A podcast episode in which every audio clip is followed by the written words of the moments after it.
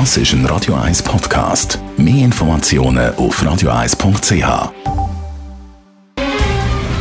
Der Finanztag auf Radio 1. Verstehen, was Menschen und den Markt bewegt. In Zusammenarbeit mit der Zürcher Privatbank Merki Baumann.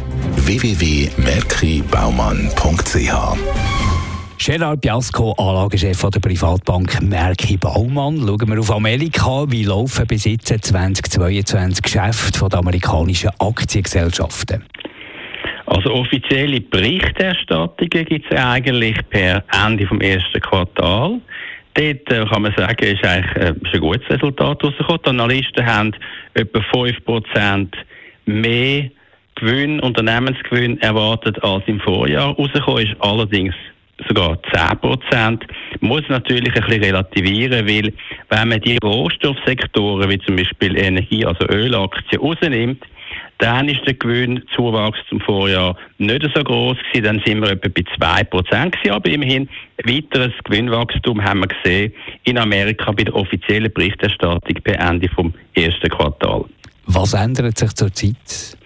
Ja, was wir natürlich gesehen haben, äh, seitdem, also in den letzten sechs, acht Wochen, dass verschiedene prominente Grossfirmen haben doch müssen äh, Warnungen rausgeben oder haben enttäuscht.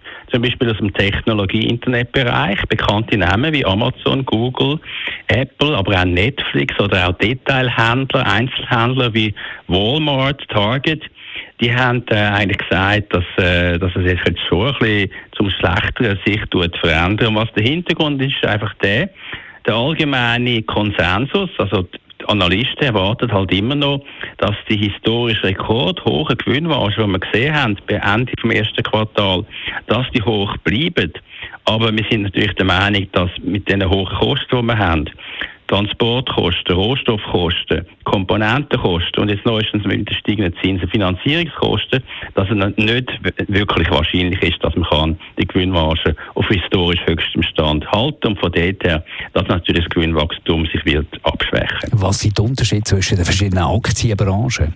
Dort haben wir auch ähm, Differenzen gesehen, die interessant sind. Auf der einen Seite positiv aufgefallen sind die sogenannten Value-Sektoren, also Substanzwertaktien. Gemeint sind Aktien mit einer tiefen Bewertung im Kurs-Gewinn-Verhältnis, zum Beispiel eben aus dem Rohstoffbereich wie Energie, aber auch Versicherer.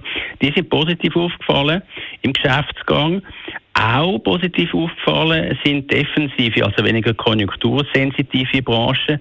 Die Gewinne haben sich besser entwickelt als die von zyklischen Branchen, wie zum Beispiel Industrieaktien.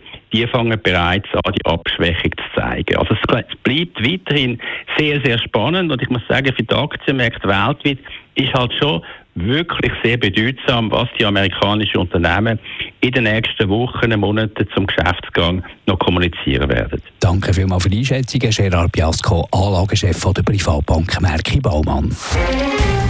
Der Finanztag gibt es auch als Podcast auf radioeis.ch. Präsentiert von der Zürcher Privatbank Merki Baumann. www.merkibaumann.ch